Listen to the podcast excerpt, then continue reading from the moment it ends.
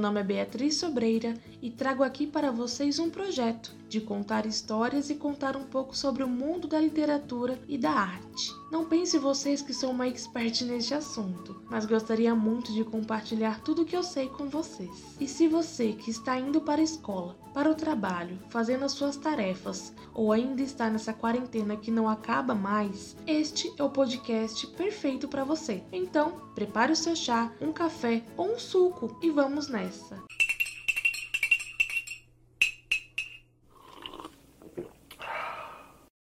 Neste primeiro episódio, irei falar um pouquinho sobre os livros que marcaram a minha infância e espero que tenham marcado a infância de vocês também. E primeiro livro que tenho a certeza que muitos já leram ou conhecem um pouco da história é o do Pequeno Príncipe, um dos clássicos infantos juvenis, que foi publicado pela primeira vez lá em 1945. E apesar de ser caracterizado como um livro infantil, não é uma leitura apenas para as crianças, pois aborda várias questões filosóficas sobre alguns comportamentos, como a preguiça, a vaidade e entre outros. Porém, a obra agrada bastante ao público infantil infantil, pois apresenta vários desenhos e gravuras e possui uma leitura leve e delicada. A história central do livro gira em torno de um garotinho que mora sozinho em um planeta pequeno e que viaja ao universo, conhecendo vários outros planetas e seres. E a cada descoberta, ele aprende algo e deixa algum aprendizado para o leitor. Este livro eu considero uma paixão minha. Eu tenho ao todo quatro edições e uma delas é bem antiga. Então, se você é um amigo meu e quer me presentear de alguma forma, este é um presente ideal. E o segundo livro mais conhecido é As Memórias de Emília, escrito por Monteiro Lobato. Na história, Emília ganhou o dom da fala ao ingerir uma pílula dada pelo Dr. Caramujo, vivendo em um sítio muito receptivo e cheio de aventuras. A boneca, junto com Narizinho, Pedrinho e outros companheiros, sempre estão aprontando alguma coisa. Então, a boneca decide escrever as suas memórias. Tenho este livro há bastante tempo, junto com outro livro da coleção, que se chama As Reinações de Narizinho, que também foi um marco na minha infância. O sítio do Pica-Pau Amarelo é conhecido por muitos brasileiros, pois a Globo transmitiu lá em 2001 até 2007. O terceiro livro que vou contar para vocês é bem marcante para mim, pelo simples motivo que foi dado pela minha avó, e o título dele é Sozinha no Mundo, do autor Marcos Rey.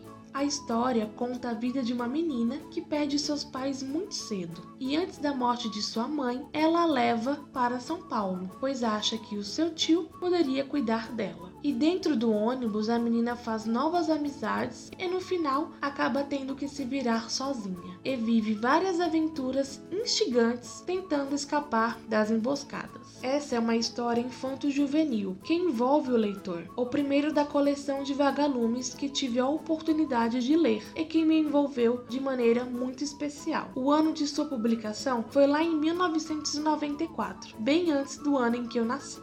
O quarto livro é a invenção de Hugo Cabretti, do autor Brian. Conta uma história de um menino órfão que mora em uma estação de trem e o seu trabalho é a manutenção do relógio dessa estação. Porém, a tarefa de sua maior importância é completar a construção de um autômato, que seria meio que um robô deixado pelo seu pai. O menino embarca em uma enorme aventura em busca de respostas, junto com outros personagens que ele encontra no caminho. Este livro virou filme lá em 2011, dirigido por Martin Scorsese, que foi indicado 11 vezes ao Oscar e faturou 5 estatuetas.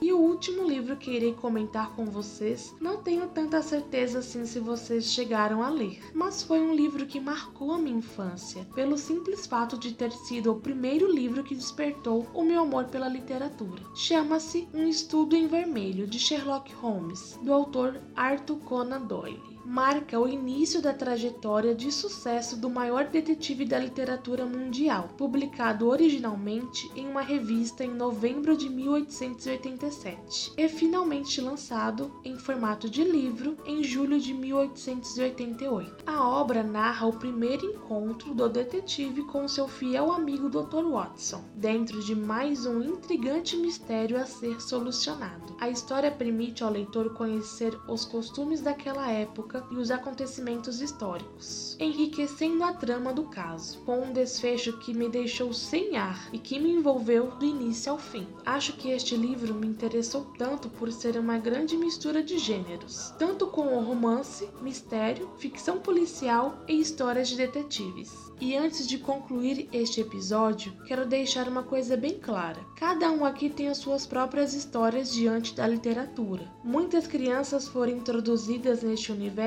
desde cedo, mas também tem a outra metade que não tiveram essa sorte. As próprias escolas às vezes não favorecem a leitura. Eu sou de uma época em que as escolas colocavam livros como leitura obrigatória, como O Cortiço, Capitães da Areia, entre outros por aí. E hoje eu entendo que estes livros são importantes para a sociedade, mas naqueles tempos a leitura era imposta para os adolescentes com prazo de início e final, e para muitos a leitura acabou se tornando algo cansativo e irritante. Até os próprios professores não se davam ao trabalho de se atentar à escrita dos resumos. Afinal, eram mais de 30 alunos em uma sala de aula, e muitos acabavam copiando resumos prontos da internet, cada vez mais distanciados o aluno da literatura. E na busca de novos leitores, pode haver métodos falhos, como este que eu acabei de citar, da leitura obrigatória. Dessa forma, acaba que traumatizando o adolescente em sua formação. Por isso, eu acredito e apoio os novos métodos de aprendizagem. Uma delas é a leitura compartilhada, aquela em que o aluno e o professor leem juntos o mesmo livro e apresentam as suas próprias ideias, tendo como finalidade a compreensão de cada aluno.